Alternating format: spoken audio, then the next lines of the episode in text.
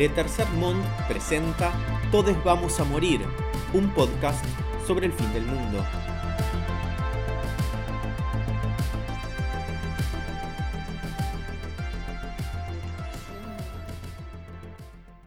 Bienvenidos, bienvenidas, bienvenides a Todes Vamos a Morir, un podcast sobre el fin del mundo presentado por La Tercer Monde. Mi nombre es Manuel Mendizábal y me acompañan Patti Mayonis, Tristan Basile y Santiago Abel. ¿Cómo están? Muy bien, ¿cómo estás Manuel? Bien. Estamos con Anita Lorenzi, que es nuestra productora ejecutiva. Con Hola, una. Anita. Con Sí. una Anita Lorenzi. Con una Anita No Lorenzi. sabemos si es la misma que antes. Seguramente no. Es un Actúa androide. como si lo fuera. Bueno, esto es un podcast sobre el fin del mundo. Y este episodio es sobre la naturaleza y el fin del mundo. Sí, es el cuarto episodio ya que grabamos y eh, hemos decidido hablar de todo aquello que tiene que ver con la naturaleza. De eh, temas que básicamente desconocemos. El cambio climático. Siempre, esa es una marca de nacimiento que tenemos. La posibilidad de que el mundo se acabe a través de un gran desequilibrio natural. Sí, en donde el ser humano de todas maneras está implicado. Sí. Claramente. Sería bueno, es un debate igual también. Hasta qué punto sí, hasta qué punto no. Ya lo vamos a ver. A mí me da un poco de miedo est- esta, esta hipótesis de, estoy- finali- de finalización del fin del mundo. Es como el fines, pero del mundo. Yo estoy entregadísimo al fin del mundo, ya está, que se termine todo, hay que aprovechar. ¿Te gustaría que de repente nos, nos trague una- un huracán? En un tiempito, como nos digan en cinco años. Y entonces estos cinco años Ah, lo vos querés- vos querés aprovechamos al-. Eso, ¿qué prefieren? ¿Que el fin del mundo llegue sin aviso? ¿O que nos digan, chicos, en cinco años el No, eh, con No, aviso. no, que llegue, que llegue una. Porque, ¿qué hace? Te dicen cinco años, ¿qué haces? Yo Nada, me es un quilombo. pero es y un en una semana me muero de hambre. Pero esto es un quilombo. El típico quilombo. acoger que se acaba el mundo, ¿es, eh, eh, ¿sería así? ¿Sería ¿Acoger que se acaba el mundo? Sí. Yo creo que sería todo un descontrol. Sería todo un descontrol. Porque no, no tiene, carece de sentido en un punto. Lo estás haciendo Claro. porque vas a dejar de vivir. Se entonces, acelerarían los procesos, es como las paso. Claro, y, y al mismo tiempo el mundo no se acabó, pero vos Claro. estás viviendo como si se hubiese acabado. Entonces como que estás ahí en el limbo. Para mí, si nos dicen que en cinco años se termina el mundo, lo hacemos terminar antes. Claro, Ay, lo- sí, lo destruimos. En dos años. Te y. La profecía autocumplida. ¿A ustedes también les da miedo o no tanto? ¿O, que- o piensan tipo más onda Trump que no es tan así? A mí me da miedo otras hipótesis más que esta. A mí- Pero no me gustaría que una ola gigante se traiga al mundo. Me da miedo, pero no creo que lo vivamos de manera directa. ¿Crees que hay un changüí? Sí, por lo menos para nuestra generación. Mm, no lo sé, no lo sé. Vamos a ver. ¿Para vos nos morimos ahora ya? No, para mí puede haber cambios radicales y que de un día para el otro, por ejemplo, el- que nos quedemos sin agua y que tengamos que... Que adaptarnos a vivir en un mundo sin agua. O Sí, o, así. pe- o pequeños cambios que Sí, parecen sí. una boludez pero que no lo son, como que, no sé, de repente cuando nosotros tengamos 50 años, que nos falta tanto, Eh. el agua sea carísima, por ejemplo. O, no sé, no puedas ir a X lugar porque está todo contaminado. Como ese tipo de cosas, así como no tan trágicas, pero al mismo tiempo mini trágicas. Es que eh, necesariamente la hipótesis natural o de la naturaleza o, de- o del desastre socioecológico va a traer aparejado eh, las hipótesis anteriores que hablamos en los episodios anteriores de, no sé, en un, en un mundo de escasez de agua o de alimento, supongo que los totalitarismos o la- regímenes políticos super zarpados, Se claro, la militarización, pues, claramente va a haber guerras, vienen por el agua. Vienen por el agua. Sí, sí, además de que los recursos son pocos y, y si están en disputa va a ser un desastre. Che, y como ya se habrán dado cuenta, este es un tema sobre el que sabemos poco. Sí, Así que en este capítulo, en este episodio, convocamos gente que sabe. A que nos mande audios Así de que ahora WhatsApp. dejamos el micrófono abierto y va a venir gente que sabe hablar. Vení, pasa, pibe. Ahora. Es una radio abierta, Sí, un podcast abierto. Antes que eso, han pasado algunas cosas que tienen que ver con el fin del mundo. Sí, sí. Particularmente, Que te llegan al corazón directamente. me- que sí, a, a- a todos nos llegan al corazón. Bueno, bueno. Una tiene que ver con este Con la muerte de un amigo muy cercano. post-electoral, post-preelectoral, que cambia un poco. Que ha dejado a la Argentina en un juego. limbo. Sí, sí, estamos ¿Quién es el presidente de verdad? Sí, sí, las pasos nos, nos- para bien, ¿no? Porque podría haber sido para mal. Nos dejaron, nos partieron al medio. Estábamos como corriendo en círculos totalmente desorientados, esperando ya que sea el 10 de diciembre. O sea, un año que iba a ser muy largo, de campaña política, no sé qué, de repente le sobran cinco meses. Sí, es sí, como sí, que le una so- ya está, que sea el Claramente- 2020. Es una hilacha de las pasos. Sí. El 2018 duró 88 siglos y ahora este año en 5 meses se resolvió. Segunda cosa que pasó que tiene que ver con el fin del mundo es la llegada de Diego Armando Maradona A la luna. a la luna. Qué hermosa la No. distopía maradoniana. Llegó a la dirección técnica de uno de los clubes de la ciudad donde estamos grabando este podcast, que es la ciudad de La Plata. Así que Diego, estás empezando a ser técnico de gimnasia de Esgrima La Plata. Y eso también ha acelerado algunos movimientos sociales. Lo- locos, pasiones desenfrenadas, Bastante odios absurdos y celos. Sí. Le vamos, nos vamos a decir de quién es. Tristán. Hacen silencio.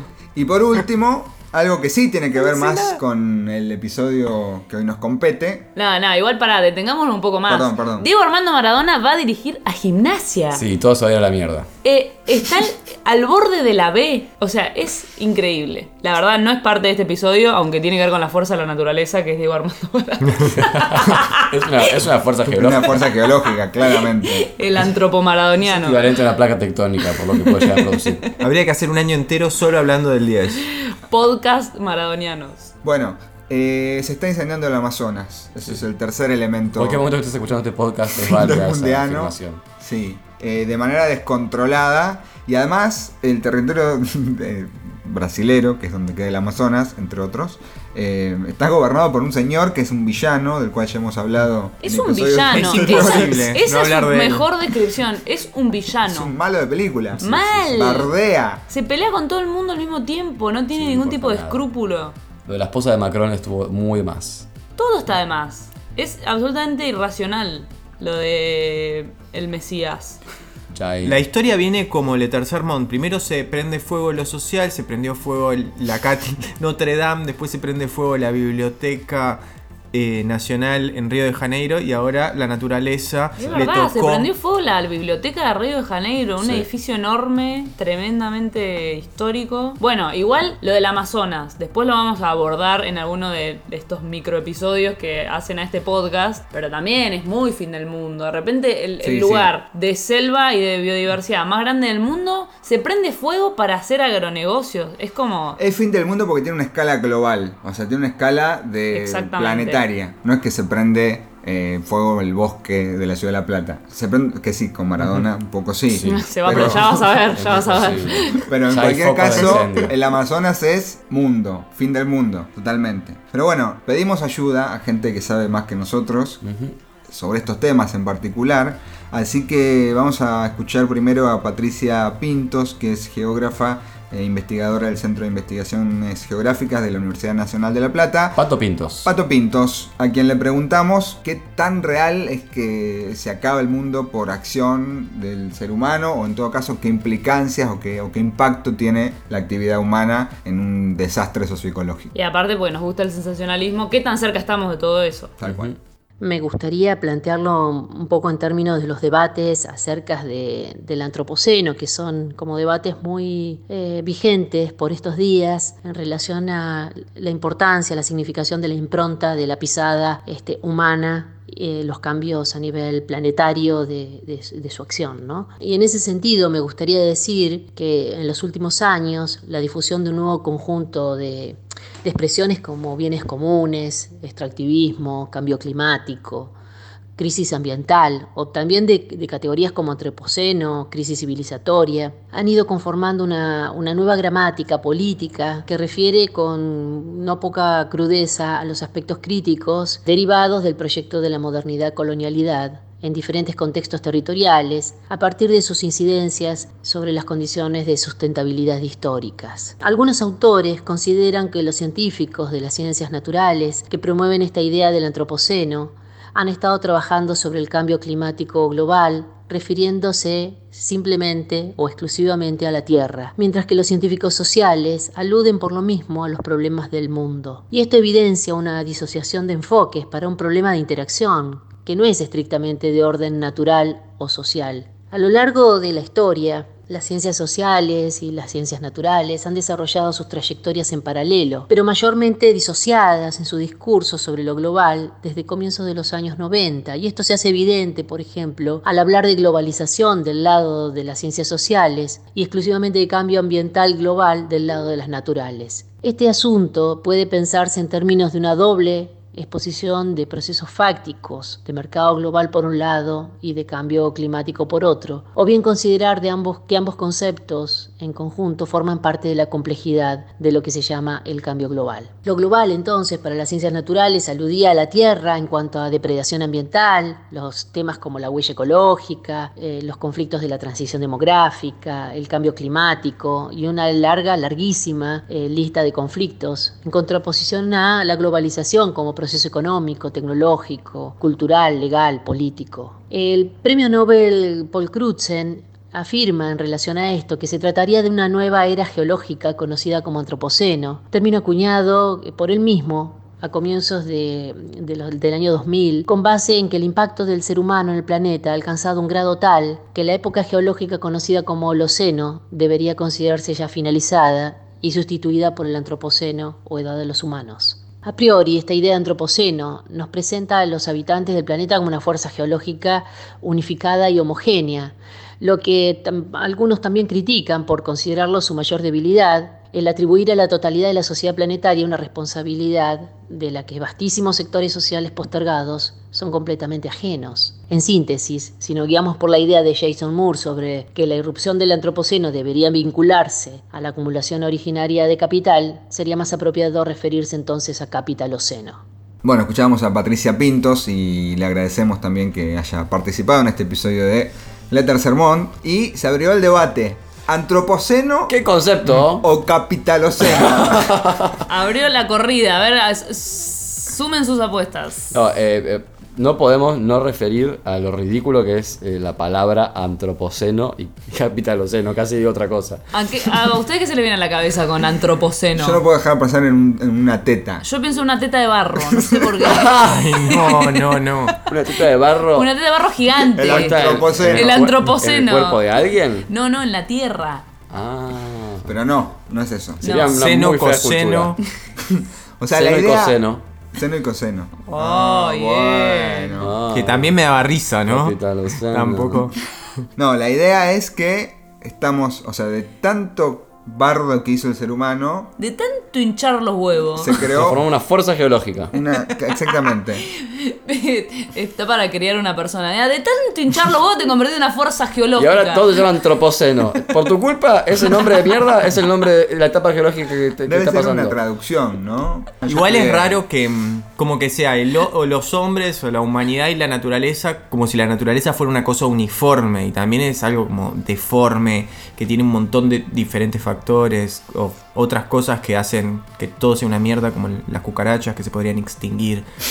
Me re gustaría que pase. No, igual está bueno el debate que plantea mm, Pato Pintos en relación a, a cómo pensar los cambios de- del, del orden de lo natural, pero también de lo social, ¿no? Como ella dice, y creo que está buena la diferencia, de que se han pensado como, hasta científicamente, como mundos o esferas separadas. Por un lado las ciencias naturales y por otro lado las ciencias sociales.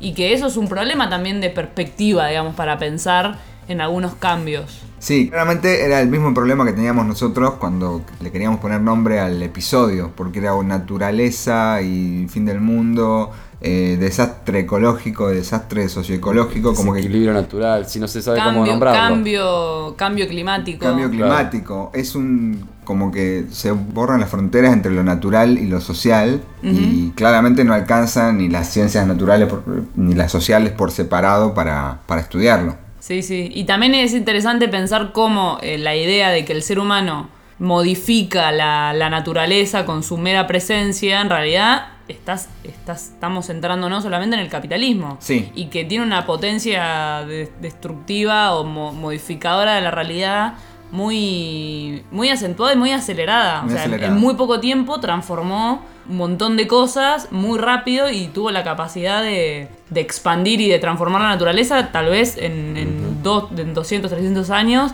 lo que veníamos haciendo durante muchísimo tiempo. Por eso está bueno el concepto, más allá de que suena horrible, de capitaloceno, porque aparte no es toda la humanidad haciendo algo sobre la, sobre la naturaleza, sino una lógica y ciertas clases sociales también actuando sobre el mundo y dirigiendo una acción eh, colectiva de toda la humanidad sobre el mundo con fines posiblemente catastróficos. Sí, de explotar, básicamente. Sí, es claramente una discusión porque hay mucha gente que opina que en realidad no se ha llegado a tal punto. Que no es para Y que en tanto. realidad, Todavía. Claro, como, aunque en todo caso no hay estudios para eh, certificar claramente que el ser humano está introduciendo cambios tan estructurales y no, por ejemplo, que, bueno, estamos siendo testigos por primera vez como humanidad de una serie de cambios que en todo caso son parte del ciclo natural de la Tierra.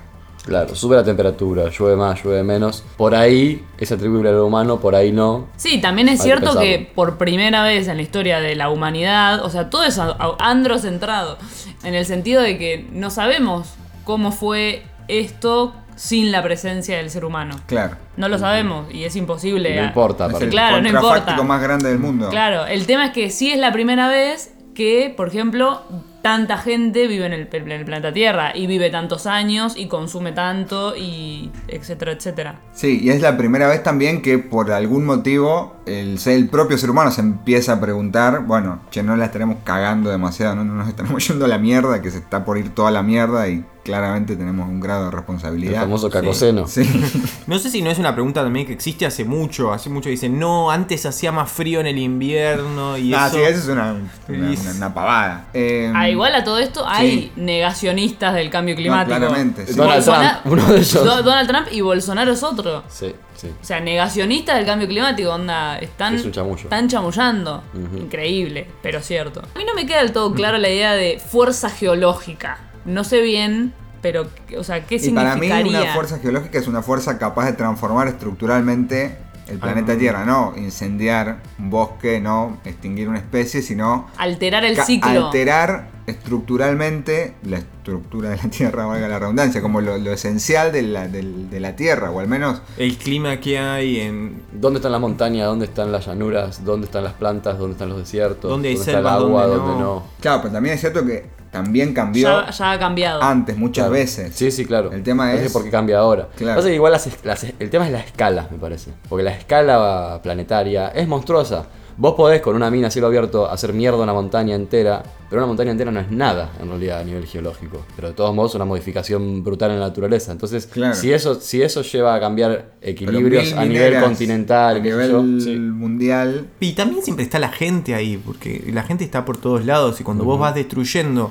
los ecosistemas, también hay gente Sí. de, diferente que vivía ahí y que destruís una historia, una cultura. Siempre hay una cultura ahí que destruís. La idea del desierto, nosotros estamos muy acostumbrados, a decir, es medio mentira también. ¿Cuál es el, realmente el desierto donde no hay nadie, donde lo que destruís no tiene nada que ver con lo humano? Sí, vamos a escuchar a Lucía, que es geóloga y también nos, eh, nos ayuda un poco a comprender esto, sobre todo lo que tiene que ver con lo geológico y lo estructural del planeta Tierra. Hola, ¿cómo están? Bueno, más que nada quería contarles que hay un montón de cosas y procesos naturales que están pasando hoy en día, como son los volcanes, eh, todos los terremotos, huracanes, tsunamis, que pasaron muy de golpe, eh, algunos derretimientos de los, de los glaciares, que tienen que ver eh, con la historia misma de, la Tierra, ¿no? Estas cosas ya pasaron y van a volver a pasar. El tema es que el humano tiene una edad de nada, o sea, la edad nuestra vida no tiene nada que ver con la edad que tiene hoy ya la Tierra y estos procesos son parte de la regulación misma de, de la tierra en sí y la naturaleza. Y, y van a seguir pasando. Tiene que ver con la tectónica de placas, con cómo se mueven las placas una respecto con la otra. Y, y bueno, a veces nosotros nos asustamos porque decimos, uy, no, tantos volcanes, tanta cosa, no sé, es el fin del mundo. Y no, o sea, que el humano esté o no en la tierra, qué sé yo, para la naturaleza es algo más, digamos, eh, de la fuerza que tiene la naturaleza. Sí me parece que es importante hablar y, y tener en cuenta que todo lo que nosotros hacemos aportamos para mal a la naturaleza, como es por ejemplo eh, el tema de los recursos naturales, eh, como por ejemplo el agua potable, los hidrocarburos fósiles, y a veces el humano no se da cuenta de lo escasos que son. Por ejemplo, el tema del agua potable es tremendo lo poco que queda. Y a veces eh, yo creo que desde ese punto nosotros sí podemos ayudar a que el mundo cambie un poquito, ayudar a la naturaleza, cuidando los recursos, en algo tan, tan pavo como en la casa de uno, ¿no? Eh, al bañarse, al llenar su pileta, lavarse los dientes. Son pequeñísimas cosas, pero que, bueno, tal vez en el, en el conjunto ayuden. Volviendo al tema de si el hombre afecta o no el, eh, al cambio climático y, y estando en la Tierra? Eh, obviamente que sí, obviamente que sí. T- Nosotros alteramos todo, eso es así. El problema es que a mega escala, eh, con las empresas y demás, bueno, sí, obviamente afectamos. Seguramente haya empresas que menos, haya cosas que más, pero bueno, hay que más que nada tener en cuenta qué es lo que nosotros sí podemos hacer al respecto. Y yo creo que bueno, cuidando algunos recursos, desde lo que cada uno puede aportar, suma. Y bueno, y tener en cuenta que hay procesos que la Tierra va a seguir viviendo, que van a seguir pasando y estemos o no estemos nosotros. Y no olvidarse que la naturaleza es tan grande y tan poderosa que el hombre para ella es algo más. O sea, y bueno, si se tiene que extinguir en algún momento lo va a extinguir.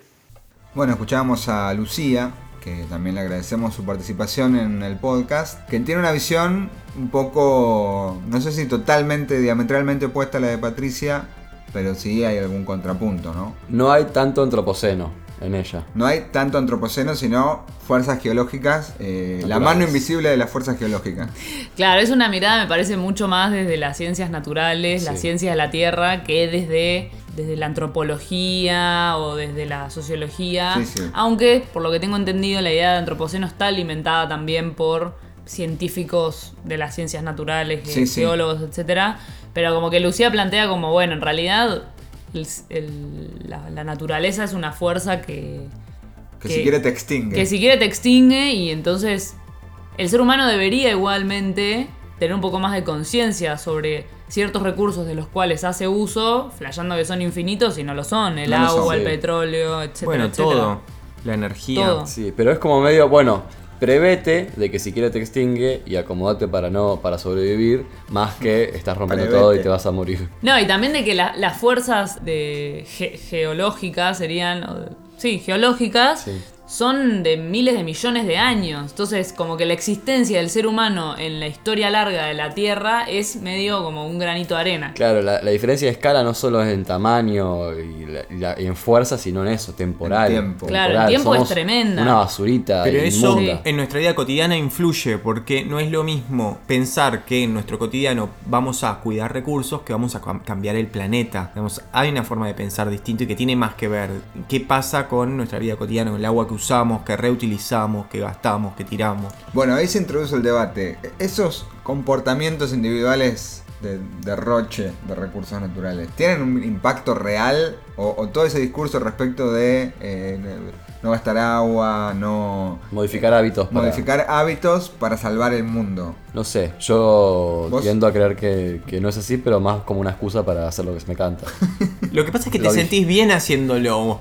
Te sentís bien cuidando al planeta. Vos separás la basura, Santi. Se- no solo separo la basura, sino que a veces uso la bañera y después uso esa agua para limpiar el piso. No, déjame. Ah, mirá qué bien. Mirá, Yo Es creo agua que, sucia. A ver, yo creo que hay como dos cosas que se, se intercruzan. Una es que claramente si realmente hay un problema con el calentamiento global, con el, el uso excesivo de recursos, tiene que ver con un modelo sistémico de, de- de desarrollo social. que vos no vas a cambiar. Que vos no vas a cambiar con tus prácticas mínimas, digamos. No vamos a dejar de eh, extraer petróleo y usar autos porque también hay fábricas, se utiliza plástico, o sea, hay... bici. Claro, hay una escala que y de producción y de modelo productivo que excede las prácticas individuales. Pero sí es cierto también de que somos miles de millones en este planeta y de que hay un montón de, de microprácticas que también están súper naturalizadas, sobre todo en ciertas clases sociales. Por ejemplo, la utilización de un auto por persona, no reciclar absolutamente nada y hacer un derroche absurdo de recursos como el agua. Consumismo. El, El consumismo, consumismo exacerbado. Vos te compras un paquete de galletitas y te vienen 35.000 bolsas, bolsita dentro de la otra Claro, bolsa. o el, o el hecho de que la industria produzca cosas que sabe que se van a terminar, o sea, la obsolencia programada. Tal cual. Eso es totalmente antiecológico, digamos, de un punto de vista de, bueno, me compro una Sí. heladera y me va a durar, qué sé yo, hasta que se muera. No, te va a durar 5 años porque está programada para que te dure 5 años. Sí, y los, los plásticos. Los plásticos son, son- son asesinos. No se desintegran jamás. Hay una isla Lo de tirás plástico. así. Isla de plástico. La isla de plástico. La isla de plástico tremendo. Lo tirás así y se queda en la tierra por miles y miles y miles de años y no pasa nada. Eh, y se está ahí tiradito porque lo tiraste por la ventana en la ruta. Es- eso, eso es tremendo. Eso es Las impactante. pilas. No, las pilas que te destruyen el lago Nahuel y con media pila. Bueno, o sea, yo creo que ahí sí hay como una cuestión de que yo creo que se ha avanzado, obviamente no lo suficiente, estamos a años luz, porque lo que también sucede es que se genera como mucha conciencia ambiental en un nivel micro Sí. para después seguir haciendo un montón de, de- de, no sé, de impresoras que duran 20 minutos y tener que comprar una nueva y, y generar una tecnología que dura 6 meses. Todo bien, si estás desarrollando algo que va a tardar un poco más, no saques un celular que en 5 meses ya no sirve para Claro. nada. O sea, la moraleja sería todo bien con cambiar tus hábitos, pero Sí. con- solamente con eso no alcanza problema ni más un grande. pedo, porque en realidad problema estructural es otro, ¿no? Tiene que ver con cosas mucho más grandes que exceden los hábitos individuales de una persona, con empresas, corporaciones y más aún con modelos de producción, maneras de, de producir. Pero siempre está como lo económico antes que el recurso. Esa ecuación es la que siempre prima, qué sé yo. En qué es lo que terminamos ahorrando, los que a las empresas les conviene que ahorremos, capaz. Sí, claro. Y, co- y con lo que se lava en la cara también. Bueno, uno, un, un ícono de este, de este movimiento que para mí logra eh, como articular bien la cuestión de podemos hacer cosas para, cam- para cambiar el mundo, o sea, para detener el cambio climático y al mismo tiempo hay un modelo sistémico que está mal, es el caso de, de Greta Thunberg, que es una, una niña, porque tiene, bueno, ahora tiene 16 años, pero arrancó siendo activista a los 13. Es, Una lisa. es medio, es medio Es lisa, es re Lisa lisa, Simpson. sí. Ella es de Suecia y mm, bueno, viene dando como muchos discursos en la ONU, en el Parlamento sueco. Ahora cruzó el Atlántico como en una especie de En una, en una isla de plástico. Móvil. ¿En un barco? ¿En un barco? No, en una ¿En serio?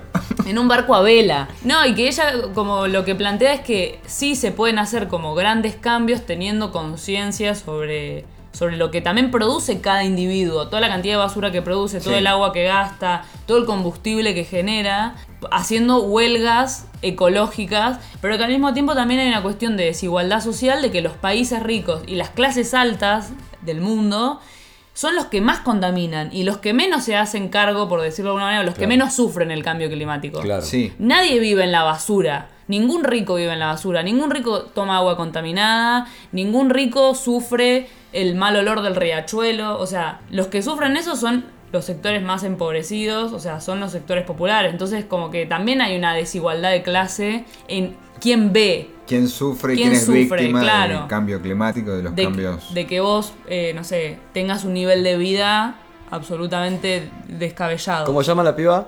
Greta Ella Hay- hay que tiene agregar las redes sociales. Todos los problemas resueltos, por eso puede darse el lujo de pensar esas sueca. cosas. ¿Pero no es autista? ¿Y qué No tiene que si es ver? ¿Qué tiene que ver? Greta no tiene Thunberg. todos los problemas resueltos. No sé si es autista. No, No, lo que sí, eh, una, mm, un sector o una parte de, la, del, de este gran cambio que se está produciendo en el planeta Tierra en los últimos años y que yo creo que sí afecta no solamente a las clases más bajas, sino eh, también a las clases medias y las clases altas, tiene que ver con eh, la modificación de algunos paisajes eh, en función de la actividad turística.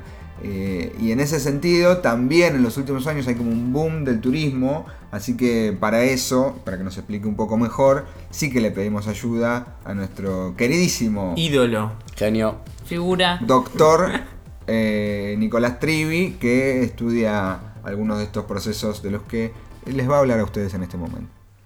El turismo es una práctica social y cultural y es un sector de producción económica que ha crecido al compás de la historia del capitalismo. Viajeros y viajes hubo toda la vida, comercio hubo toda la vida, pero turismo no, es algo que surge en el siglo XVI-XVII junto con el surgimiento del capitalismo. Y a lo largo del siglo XX ha sido por un lado, una herramienta de colonialismo, sobre todo en el Caribe y en las islas del Pacífico, y también fue una herramienta de producción económica y de incorporación de los trabajadores y trabajadoras al consumo durante la época del estado de bienestar. Esa dinámica dio después al debate sobre las consecuencias que tiene eh, el turismo en el marco del capitalismo sobre las economías y sobre los territorios donde se despliega. Por eso apareció en su momento la metáfora de la industria sin chimeneas como esa idea de eh, sector que podía dinamizar la economía sin generar transformaciones profundas y sin la necesidad de invertir la misma cantidad de capital que implicaba la producción industrial. Eso igualmente ha sido muy discutido desde distintos puntos de vista porque es innegable que el turismo, sobre todo a nivel masivo, tiene efectos muy fuertes a nivel local, nacional y también global. En la medida en que en los lugares donde se despliega, se encuentra, hay transformaciones de tipo social, económica, cultural y también político. En la actualidad, este debate sobre el turismo se ha eh, actualizado producto de lo que se ha dado en llamar la masificación turística, que es un fenómeno que en realidad sucede en todo el mundo, en todos los distintos destinos turísticos, pero que en Europa y en los centros históricos europeos ha cobrado una relevancia fundamental. ¿Qué es la masificación turística? El desborde de visitantes y de turistas al punto tal de que ya no se puede vivir. Y eso responde a distintos factores. Primero, que ha crecido el turismo como sector de la economía a nivel mundial sostenidamente a lo largo de décadas, más allá de las crisis económicas, sigue creciendo todos los años. Después, eso estuvo asentado en el crecimiento de la red de transportes a nivel internacional, en particular de los aviones y de lo que son las low cost. A eso también le tenemos que agregar los cruceros y todo tipo de infraestructura de transportes es algo que se ha vuelto cada vez más denso a nivel mundial. Después, hay una cuestión que tiene que ver con la propia eh, gobernanza urbana de las ciudades que ha sido penetrada por las lógicas neoliberales y han permitido mayor poder al sector privado en la decisión sobre los espacios urbanos. Después otra cuestión importante es con la emergencia de los BRICS que han crecido clases medias eh, en países masivos como China, Brasil, la India, Rusia, que son mercados gigantescos que están accediendo por primera vez al turismo y lo hacen de a veces arrasadora. Y después otra cuestión es lo que se llama el capitalismo de plataformas a través de aplicaciones como Airbnb que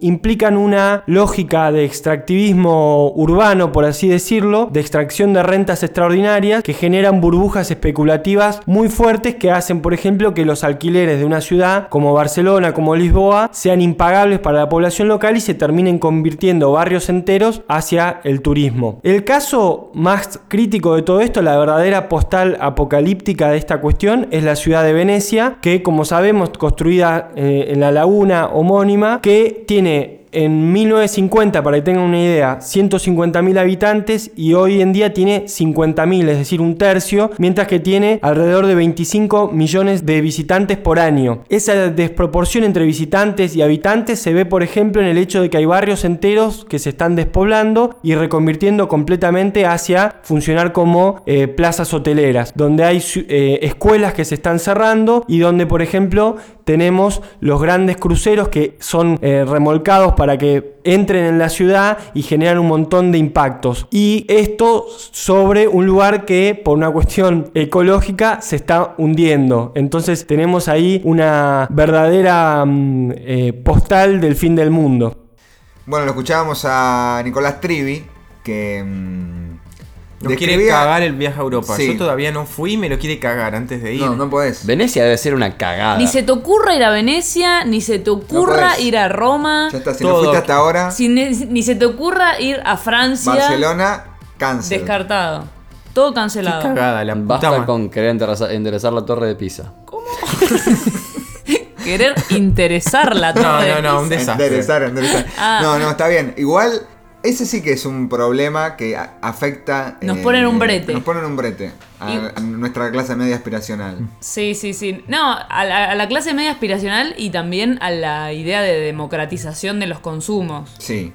En realidad el capitalismo te pone en ese brete. O sea, si, la, la idea de desarrollo. O sea, queremos que todos consumamos lo mismo a estos niveles, que todos viajemos y todos viajemos por el mundo como unos desenfrenades consumiendo y usando low cost, bueno, en dos minutos estamos bajo tierra. ¿Y qué hacemos? ¿Prohibimos el turismo? Que los pobres no puedan viajar, porque eso es lo más democrático. Selectividad socioeconómica, que es lo que viene pasando, ¿no? Es capitalismo puro. Maltus. Si, si todo el mundo quiere hacer lo que hacen algunos, se rompe todo. No se puede. Si todos van a Venecia, se rompe según de Venecia. Si todos los chinos van a Venecia, según de Venecia, y se arruina y vas a ser fea.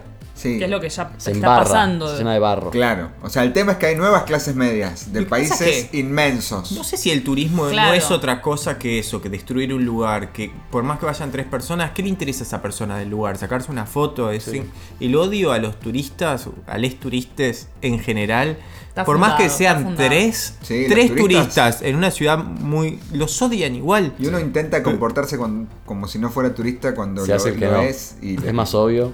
Pero es el obvio modo, el es. modo de recorrer ese lugar, el Sí, modo de habitar, y de como- ir dos días. Como dice Trivi, es como esa idea de, de explotar un lugar. O sea, de Sí, eso. sí, de- extractivismo de, puro. claro, de extractivismo, de ir, me saco la foto, como la comida, soy, me apropio de la cultura y me voy a la mierda, digamos.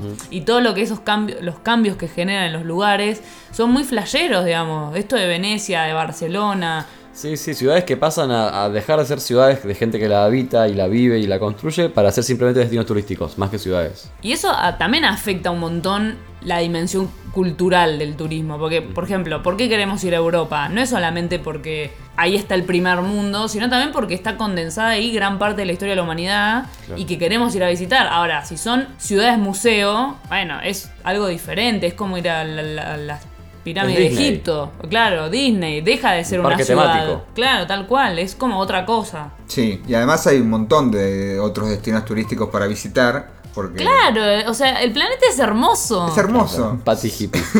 Pero no, posta, porque es muy hermoso, es gigante y estamos todos yendo a los mismos lugares al mismo tiempo, sacando las mismas fotos. Es como, bueno, ¿son tarados o qué? es que sí.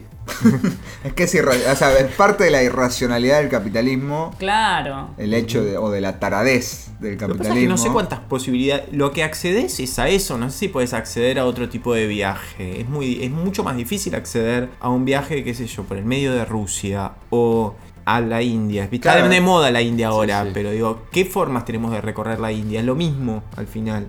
Lo que podemos hacer Sí, en sí. India que lo que podemos hacer en Europa. Es un embudo, o sea, todo termina en siempre en los mismos lugares y por eso es más fácil ir a esos lugares también. Es como todo parte del mismo problema. Sí, y al, al- al mismo tiempo hay como una, una dimensión que tiene que ver con la comunicación, con la cercanía, con que vos estás en, en África y, manda, y posteas una foto en Instagram y todo el mundo sabe que vos estás ahí, que ese lugar está buenísimo y que Pepito dice, ah, yo también quiero ir a ver leones, digamos. O sea, como que la- las comunicaciones, o sea, la- las redes sociales e internet también nos acercaron como... Ah, mirá, mirá, esto es el mundo. Sí. Está buenísimo. Porque una cosa es mirar una enciclopedia, que vos decís, bueno, sí, estaría bueno ir a ver tal cosa, pero no es tan palpable como un video que hace un amigo tuyo que está en X lugar. Sí, interesante esto también de, de cómo se ha acelerado con algunos elementos de que están presentes en el capitalismo del siglo XXI, como por la cuestión de las plataformas, por ejemplo, la, esto de Airbnb,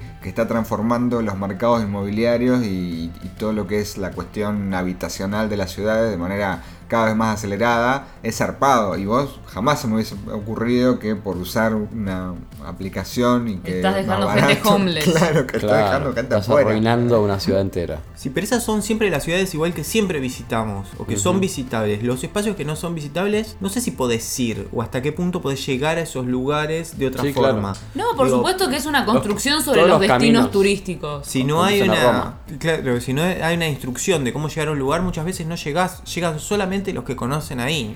Podés llegar y tener una experiencia que no está buena.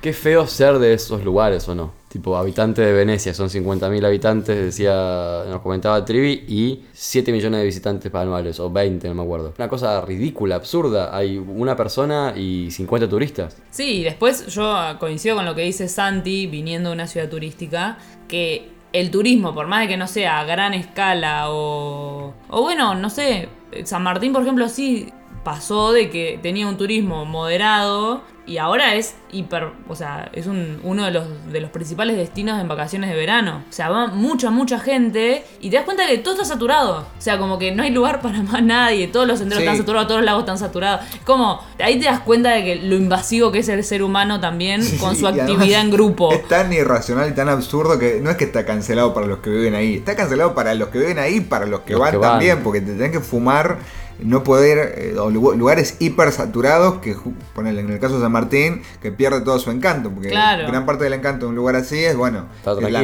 eh, la inmensidad de la naturaleza, la tranquilidad, qué sé yo. Claro, era- si vas a la Bristol, Claro, es es como, un bueno, recital del indio. qué lindas las estrellas. ah, Sí, no, pará. claro. Sí, también es la experiencia que tenemos nosotros. Otras personas quieren ir y ir con un grabador y escuchando música y eso a nosotros nos parece mal, pero son es- modos de habitar esos Está espacios bien, también. pero en general los lugares están saturados, entonces como que no, no los puede disfrutar nada, no sé, los, los museos en, en Europa o la- algunas ciudades en donde no es que no puede vivir el que vivió siempre, sino que no lo puede disfrutar el que lo, lo visita de nuevo. Claro, a eso me parece que iba Trivi con la cuestión de, que se saturan los lugares, digamos. De que ni siquiera podés, por ejemplo, ver un cuadro sin hacer una fila. Está bien, todos queremos sacarnos una foto con la Mona Lisa, pero bueno, hay, hay como un límite, digamos, de lo, que, de lo que es interesante. O también, no sé, de que cuando Fly Bondi vino acá a la Argentina, un pasaje por 50 pesos. Dale, no haces ni... Había chistes en Twitter, no haces ni una docena de empanadas con 50 pesos. ¿Por qué puedes viajar a misiones por 50 pesos? No tiene sentido. Y sin embargo, ah, buenísimo. Low cost, digamos. Bueno, pero si lo pensás dos minutos, hay una Sí, irracionalidad hay en el precio. Hay algo que no está bien. Sí, hablando de empanadas. Nombre. No, otro de los temas que tiene que ver claramente con el- la actividad humana y sobre todo con la materialidad propia del, del ser humano que tiene que comer para no morirse. de- digamos, parte del ojo del cambio sobre la tierra y sobre la naturaleza está puesto en la, en la industria eh, alimenticia o alimentaria, no sé cómo se dice. De las dos. De las dos maneras. Los dos a la final. Bueno, vamos a escuchar a Patricio Bertis, que también es un amigo de la casa, que es doctor, ingeniero agrónomo, eh, también de la Universidad Nacional de La Plata. El segundo pato de este programa. Sí, el segundo Tercero. pato, tercero, eh, Pati. Mayonís, Ah, Pato Pat- Pintos Pato y Mayonís. Pato Bertis. Soy Pato Mayonis a partir de ahora. ¿Hay algún problema? Eh, Pato Bertis nos va a hablar un poco de eh, la producción alimentaria, de cómo eso impacta, ha impactado y, e impactará en el desarrollo de la naturaleza, en el desarrollo del ser humano en la naturaleza.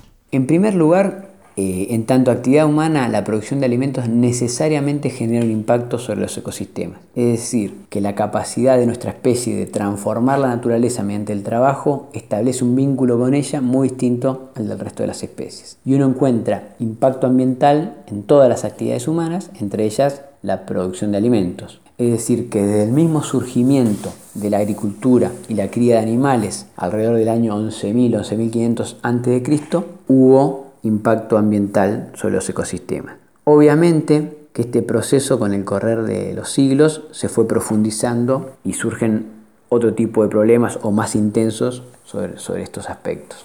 Yo voy a mencionar tres hitos que para mí son fundamentales para interpretar eh, la intensificación de este problema. En primer lugar, en el siglo XVI, o sea, el surgimiento, la instalación del régimen capitalista en tanto sistema de organización de la vida social, genera una transformación en las actividades económicas, entre ellas las actividades agropecuarias. Y uno de, los aspectos fundamentales de esas transformaciones implica el pasaje o conversión de los productos en mercancías, es decir, bienes que eran producidos en función de satisfacer la necesidad de consumo de una región, de una localidad, pasan a ser realizados o producidos en función de su intercambio en los mercados, con el objetivo de valorización del capital. Esto produce un desfasaje entre las necesidades alimentarias con las efectivamente realizadas y implica una presión sobre los ambientes productivos muy fuerte. El segundo hito sería en el siglo XX, en la década del 60, el proceso que se denomina Revolución Verde, que implicó un cambio en el paradigma productivo. Uno de los aspectos fundamentales de este proceso fue el mejoramiento genético de variedades de especies vegetales en función de incrementar los potenciales de rendimiento. Ahora, esos potenciales de rendimiento se expresarían solo si los ecosistemas son puestos al servicio de los cultivos. En periodos previos el mejoramiento genético buscaba que los cultivos se adaptasen a los diferentes ecosistemas. Acá es al revés. Y para que los ecosistemas brinden todas las posibilidades de esa expresión del potencial de rendimiento implica inyectarle una serie de insumos como fertilizantes y controlar ciertos disturbios que aparecen en esos ecosistemas, como la aparición de determinadas plagas, insectos, hongos y demás. Y el último hito sería en, de mediados a fines de los años 70 y principios de los 80, en el marco de la globalización, la instalación de grandes corporaciones en los procesos de producción, procesamiento, distribución y comercialización de las cadenas agroalimentarias. Es decir, ciertas corporaciones se ubicaron en lugares estratégicos de esas fases de la producción y lograron comandar los procesos en función de sus intereses. Es decir, que las formas de producción empiezan a ser eh, direccionadas a partir de los intereses de estas corporaciones. Bueno, escuchábamos a Pato Bertis, Más conocido como. más conocido como Pato Bertis, que hablaba un poco de... Que ojo, porque tiene un mellizo Sí, que no es Pato. Bertis. No, un montón no, de veces no, me lo confundí porque yo muchos años me pensé que era uno solo. Entonces lo saludaba, no sabía que tenía un mellizo, saludaba a un gemelo, saludaba al gemelo y miraba con una cara de ojete. ¿De dónde te conozco? Porque aparte Claro. el gemelo de Pato Bertis es, es más ortiva. Hay que decirlo acá en este cuenta. podcast. Hay que decirlo acá en este podcast. Había que decirlo. Para eso hacemos un podcast. Sí. Para Por eso poder le- decir las verdades que Hay que la gente quiere escuchar. Por eso le pedimos a Pato y no a Fran Claro. el audio, claramente. Además porque estudia otra cosa. Bueno, eh, es algo de lo que se viene hablando un montón también, pero quizás no vinculado al fin del mundo. Pero que es el tema de los agrotóxicos y cómo la producción alimentaria se eh, está destruyendo todo, básicamente. Que es un poco también una idea que está eh, alrededor de los otros audios que escuchamos, me parece, que es cómo cualquier tipo de producción se aleja de, la de su objetivo de satisfacer necesidades humanas y se pone como objetivo o en función de la producción, el rendimiento y la ganancia. Entonces, al alejar eso, no- a vos no te importa eh, si sobrevive o no el ser humano, si eso es beneficioso o perjudicial para el ambiente en donde se produce, sino lo que te importa es producir y, nada más, y, y abaratar los costos. Sí, y que al mismo tiempo es paradójico o, resulta paradójico a simple vista cómo se han desarrollado un montón de tecnologías y de mejores pesticidas, mejores semillas, se han modificado genéticamente las semillas, todo para qué? Para producir más a mayor escala en, lugares eh, de mayor adversidad, etcétera, pero al mismo tiempo todo esa, ese mejoramiento entre comillas de esa producción genera que el suelo no sirva más y que los seres humanos coman comida que no sirve para nada. Entonces como, como un, un, un, foco puesto en la productividad, pero una productividad que al mismo tiempo no es productiva justamente, porque es, es cortoplacista. Y ese tema tiene un costado que es, es como súper triste. Que es que, por ejemplo, las verduras son más feas ahora.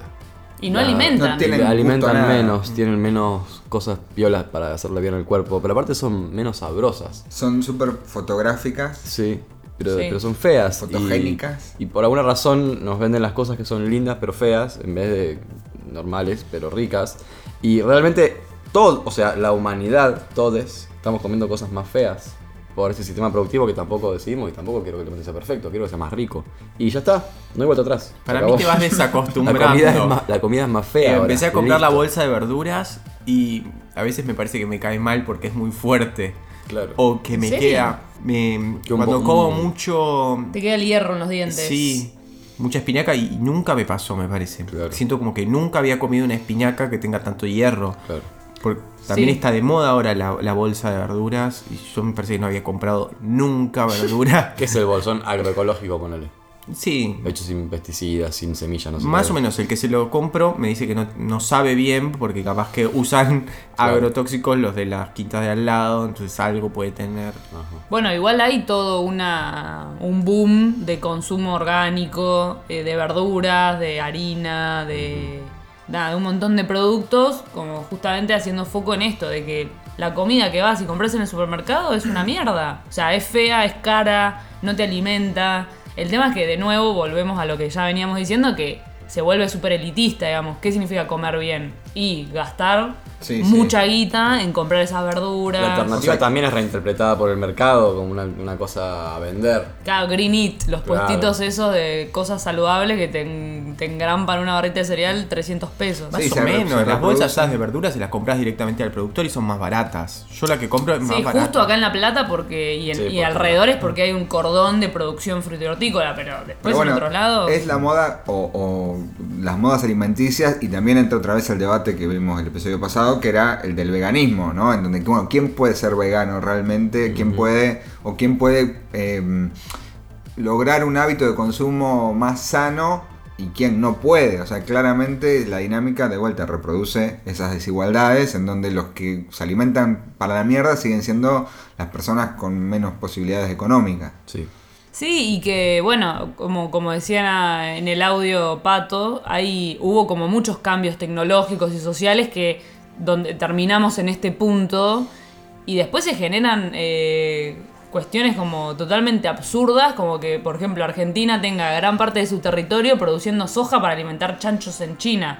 O sea, como que decís, o sea, tenés un montón de territorio fértil que podría ser utilizado para justamente hacer comida y no es ni comida la soja. O sea, puede llegar a ser con algún valor agregado aceite u otra cosa, pero en general es como un pasto que Milanesa. no. Que, claro, que no sirve para nada. No, para mí también lo interesante que dice Pato es que no se piensa una alternativa posible. Está la alternativa vegana o más naturista, pero no Pero no parece como productiva. una No sustentable y rentable. Entonces, como que no hay otra salida. Parece que es el único método, método posible y ahí está bueno porque estamos como en una encrucijada y no vemos otra alternativa y estaría bueno pensar cuál Sí. sería o imaginarnos. Es como el, el corazón de la crítica al capitalismo, ¿no? Como que, bueno, vos podés criticar, pero la verdad es que la capa- O sea, es posible producir de manera exponencial alimentos para toda la población y que nadie pase hambre y a la vez que en esa misma lógica se distribuya de manera igualitaria, o no, o el capitalismo necesariamente, o una fuerza de producción tan alta como la que tenemos en el marco del capitalismo, eh, solamente genera desigualdad y solamente funciona en una, en una sociedad en donde eso que se produce se reparte de manera desigual. Sí, absolutamente. Además, también está vinculado con lo que veníamos diciendo de, de cómo la, la apuesta de la, del, nada, de la producción a gran escala y en, unos pocos productos, como es el caso del, monocultivo extensivo, ya sea de maíz, de soja o de mismo de ganadería, produce una avanzada de la frontera de producción sobre otros territorios que no eran de- de producción.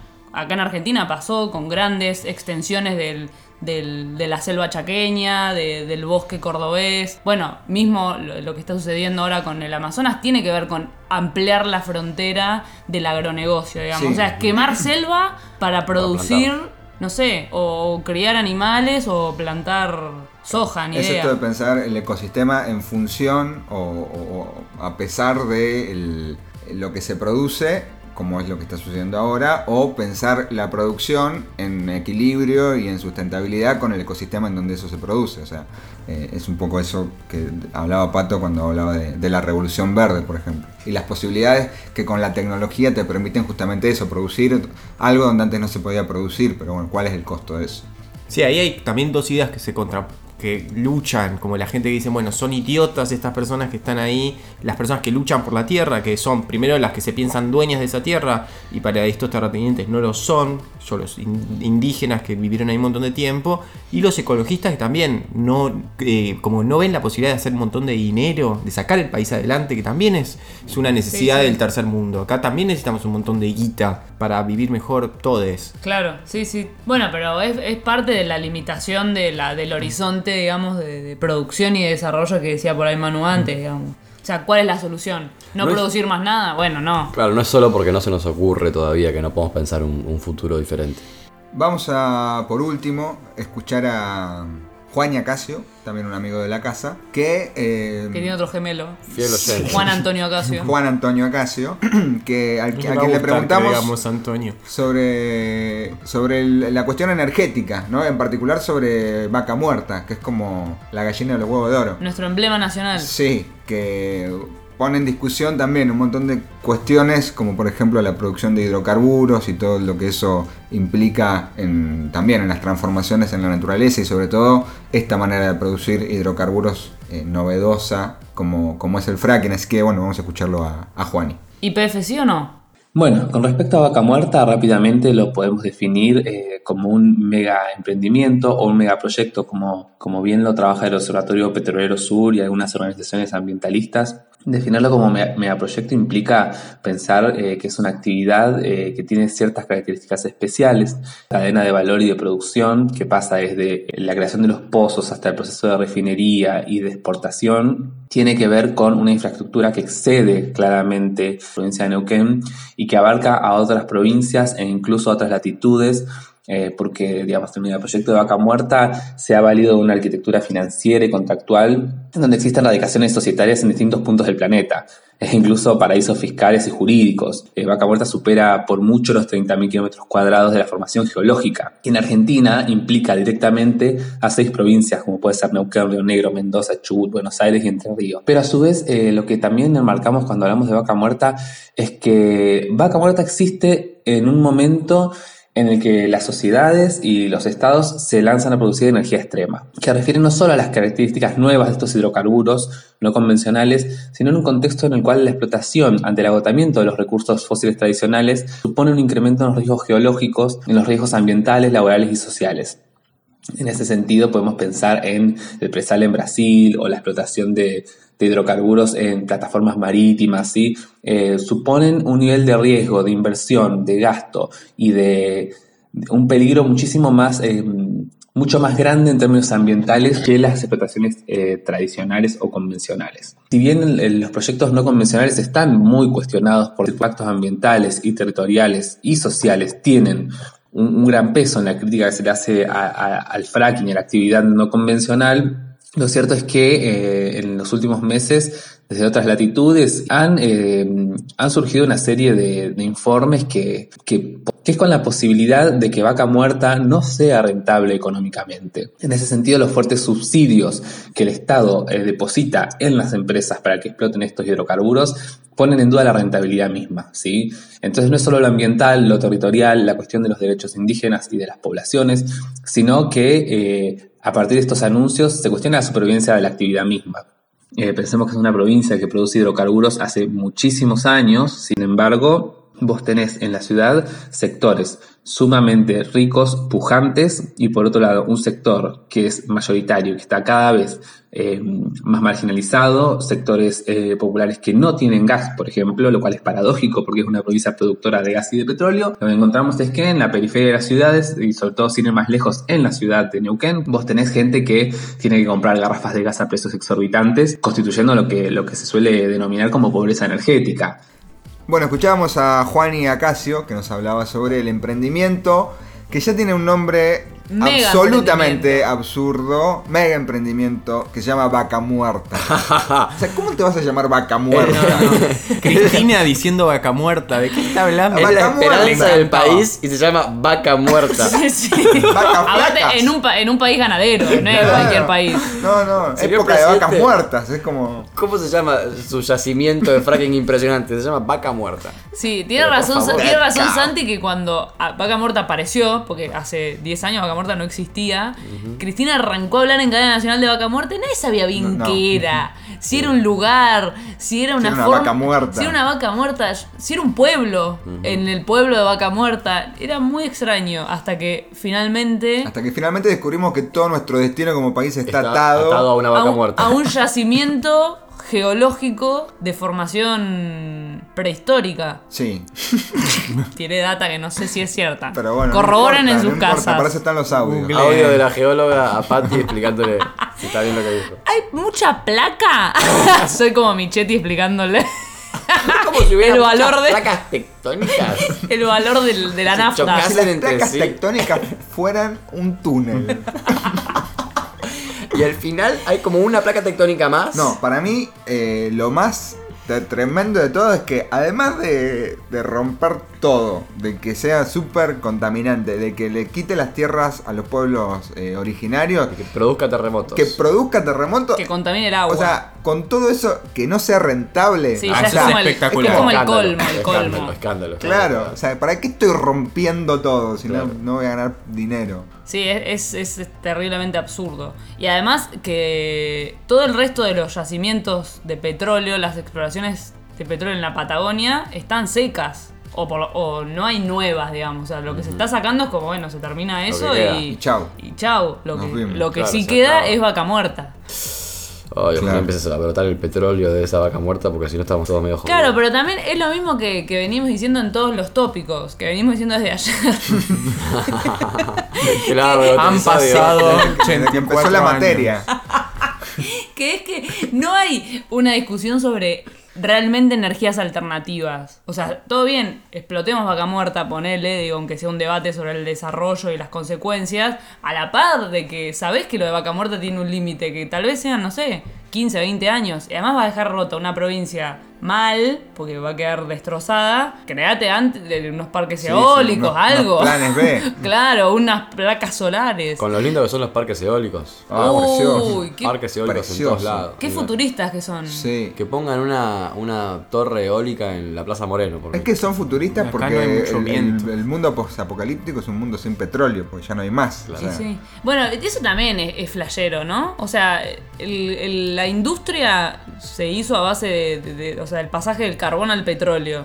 Y en 300 años nos fumamos todo el petróleo del planeta. Es como que. Es como, che, Che, ¿no te dejo solo en casa. ¿No medio pero pasado? Administrá las galletitas. No, te comiste todas las galletitas en un fin de semana. Es ¿No como. estará medio de sobredosis, capitalismo?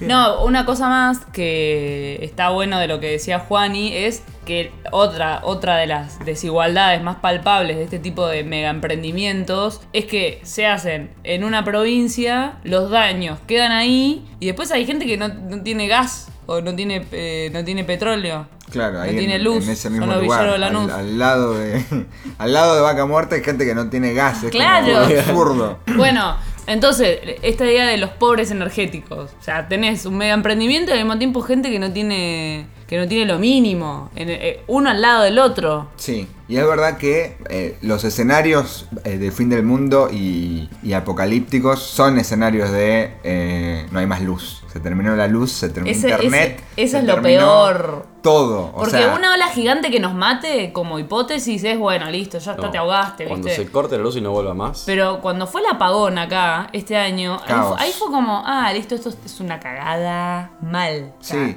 y es como, eh, la luz, la Es todo, electricidad. es todo. Lo es todo. O sea, no hay una fuera de la electricidad. Qué No, no, locura. no, es no. internet la luz, por ejemplo. Nos morimos, pero es conservar los Las baterías. alimentos, es Sí, eh, sí. la vida, es la seguridad de la, de la noche. Sí, además todo, el- to- o sea, toda la civilización moderna se construyó en torno a la electricidad, entonces que no haya electricidad es como, bueno, todo bien, pero no sabemos vivir en las cavernas nosotros. No, no, no, no. Somos. Nací en 1990. Imbéciles. No sé vivir en las cavernas. Nosotros no sabemos vivir en las cavernas, pero seguramente hay otras Los personas hombres que de la sí. caverna, sí. No, hay otras personas que sí y las desigualdades podrían ser otras. Me imagino flasheando un escenario posapocalíptico en donde se acaba la luz y las desigualdades empiezan a ser otras. Bueno, así llegamos al final del episodio 4 de Todos Vamos a Morir. Se nos hizo un poco más extenso, pero. eh, no sé si ap- aprendieron algo. Yo sí. Yo aprendí algunas cosas. Dora. ¿vos aprendiste algo? Yo me hice más preguntas. A mí lo del antropoceno me parece que es algo para. que está como piola para pensarlo, más allá de que uno pueda escribir o no esa idea, pero. Sí, sí. A mí me pasa como, ¿vieron cuando se empieza a prender al fuego algo que vos no sabés qué hacer y corres para cualquier lado? Así me siento, como que no sé qué hacer, pero me dieron ganas de hacer algo. Bueno, es que también el cambio, el cambio climático y el calentamiento global genera mucha angustia, como medio individualizada, como de, bueno, o sea, estamos contaminando todo y, y bueno. Es todo un bajón. Es todo un bajón y está bueno tampoco. No, no, no, obvio. Sí, sí, o sea. Te deja como más inmóvil que otra cosa. Sí, de- no voy a tener hijos porque se los va a comer el, El antropoceno. Que cacoseno. No tengan hijos pues se los come el antropoceno. Bueno, esto fue Todos Vamos a Morir. Pueden escuchar este episodio y todos los anteriores en todas las plataformas que hay para escuchar podcast, que son muchas. Miles. Spotify, Apple Podcast, eh, Google Podcast y demás. Síganos en redes sociales. Sí, y, y likeennos, que es una cosa que nos, nos hace bien. Nos aumenta el ego. Ajá. Nos volvemos a escuchar en el próximo episodio de Todos Vamos a Morir.